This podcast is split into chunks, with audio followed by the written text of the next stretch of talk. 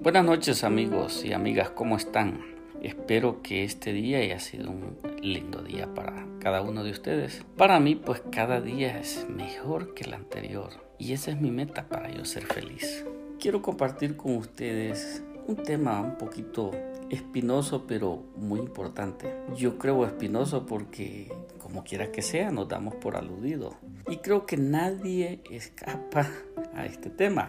No importa si es mujer o hombre, de alguna manera, algo tenemos por ahí en nuestra parte privada de nuestra vida que al escucharlo pues nos toca tantito, ¿verdad? Sin embargo, pues no es extraño, este tema es algo muy natural yo podría decir que es hasta una necesidad y es que es así, ¿verdad? En este programa, pues el camino a la felicidad, una guía basada en el sentido común para vivir mejor, siempre damos un pequeño tema resumido sobre aquellos tips que nos llevan hacia la felicidad si lo aplicamos debidamente. Y esta noche traigo para ustedes el tema del sexo. El sexo es una de las, o más bien la segunda dinámica del ser humano, una de las dinámicas más importantes para la humanidad.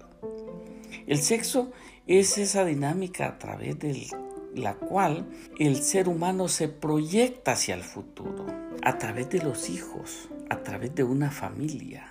Dios lo plasmó así en la naturaleza misma del hombre. Por lo tanto, si nosotros le damos el verdadero uso innecesario y como Dios lo recomienda, no tendremos ni sufriremos eh, consecuencias lamentables en el futuro. Aunque quizás nadie escape de un error dentro de ese tema, podemos echar un vistazo hacia tiempos pasados, incluso tiempos presentes y futuros porque la mayoría de personas a veces acostumbra y hemos acostumbrado la práctica del sexo por placer y no por el divino propósito de la creación. Podemos ilustrar este pequeño audio a través de la historia del rey Salomón. El rey Salomón uno de los reyes más inteligentes, más importantes en la historia del mundo, que digamos, quizás ningún mandatario de ningún estado, país o nación lo haya podido superar y ni creo que lo supere. Sin embargo, el rey Salomón cayó en la trampa del sexo. En este caso, el consejo suele ser bien fuerte y dice, no seas promiscuo,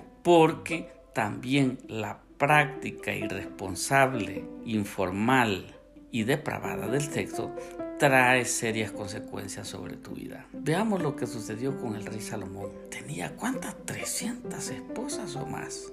700 concubinas o más. Más de mil mujeres desfilaron por el hecho de ese rey.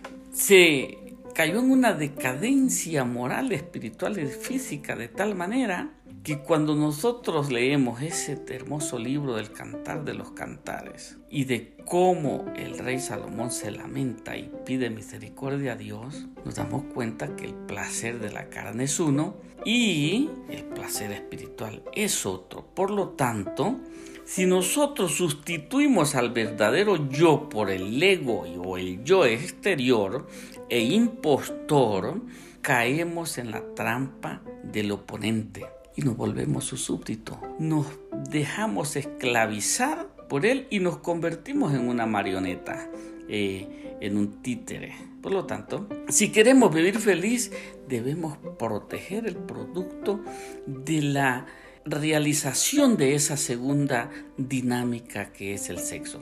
Amigo, espero le haya gustado este tema y quiero darle las gracias a la señorita Crisia por el excelente trabajo que hace en la edición de estos audios. Que Dios le bendiga grandemente y espero escuche el siguiente audio después de este. Bendiciones.